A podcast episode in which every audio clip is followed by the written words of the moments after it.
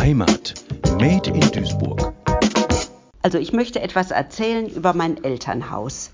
Ich bin in diesem Hause geboren und zwar im Wohnzimmer. Das lag näher an der Küche. Das war der Grund, das Schlafzimmer war zu weit weg. Ich bin 1952 geboren und das Haus haben meine Eltern 1948 gebaut.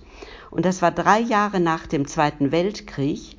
Sie hatten das Land und sie hatten kein Geld. Sie haben, um dieses Haus bauen zu können, gefragt, ob sie Geld aufnehmen könnten. Und meine Mutter hatte schon zwei kleine Kinder, meinen ältesten Bruder, der ist 1945 geboren und mein zweiter Bruder 1948.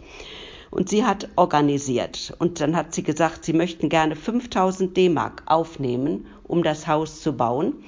Und da haben die gesagt, damit kann man kein Haus bauen, das ist zu wenig Geld. Dann hat sie gesagt, wir können uns nicht mehr leisten, wir haben nicht mehr Geld, wir können das nicht zurückbezahlen, wir möchten nicht mehr Geld.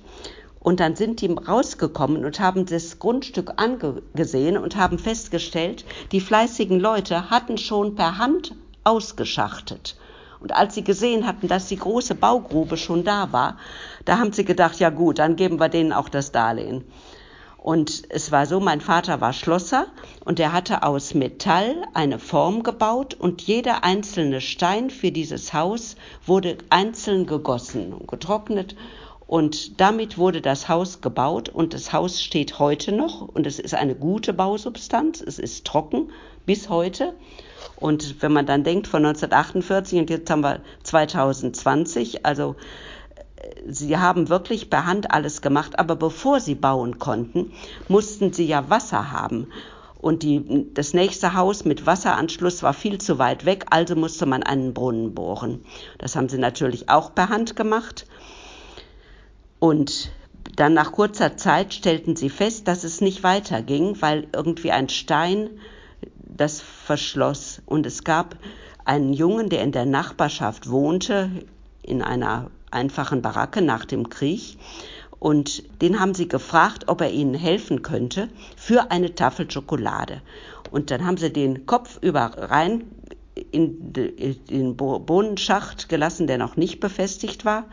Und der hat echt den Stein rausgeholt und dann konnte der Brunnen weitergebaut werden. Dieser Brunnen läuft heute noch. Und ich kann mich erinnern, als ich Kind war, da war ich so sechs, sieben Jahre, ich, 1959 war ein ganz, ganz heißer Sommer. Und da riss die Wassersäule ab und wir hatten kein Wasser mehr. Aber da gab es schon mehr Häuser. Also im Jahr 1959 war es so ein trockener Sommer, dass wir also wirklich kein Wasser hatten. Und wir mussten, ich, ich auch als Kind, wir schleppten 10 Liter Eimer Wasser, ja, so 100 Meter weit weil wir gar kein Wasser hatten. Wir hatten nur unser Brunnenwasser, das war sehr gut. Wir haben Später wurde natürlich Stadtwasser angeschlossen, da gab es eine richtige Wasserleitung, aber vorher hatten wir trotzdem alles. Wir haben das nicht so empfunden, dass das nicht normal war, weil in den Jahren hat, ja später war ganz Ungelsheim erschlossen mit Kanalisation und allem, aber zuerst natürlich eine Sickergrube, wie das so üblich war. Wir waren eigentlich ziemlich Selbstversorger. Ich weiß, ich habe mal abgezählt, in unserem Garten hatten wir 22 Obstbäume. Und das Gemüse wurde an, angebaut, eigentlich alle Sorten, immer über 100 Pflanzen wurden gesetzt, von Grünkohl oder alles, was es so gab und viele Bohnen. Und dann hatten wir Hühner früher auch Ziegen, an die kann ich mich nicht erinnern, da war ich noch zu klein. Aber die Hühner, das weiß ich noch. Wir hatten einen großen Hühnerstall hinten im Garten und mein Vater war ja eigentlich der Handwerker und nicht der Bauer. Und er baute eine Röhre unterirdisch und dann kam immer wieder ein Rost alle paar Meter und diese Röhre führte bis zu meinem Elternhaus und dann im äh, Elternhaus unten im Keller. Ja, wir nannten das immer, das ist der Stallkeller. Und diese Hühner, die sollten durch die Röhre laufen, nachts, wenn es kalt ist oder auch wenn die, sie im Winter Schutz brauchten. Und meine Mutter sagte, das kapieren die Hühner nie. Doch, sie haben es sofort kapiert, dass sie da durchlaufen mussten und dass sie im Keller Schutz fanden. Und mein Bruder Ulrich, der war ja schon ein bisschen größer, war sieben Jahre älter wie ich, der ähm, sorgte auch für die Hühner. Das darf man heute eigentlich auch, auch nicht erzählen. Er hat nämlich ein Luftgewehr von meinem Onkel geschenkt gekriegt. Und damals gab es so viele Spatzen, die fraßen das Hühnerfutter. Und wir waren eigentlich arm. Und dann hat er die Spatzen erschossen. Ich glaube 35 Stück.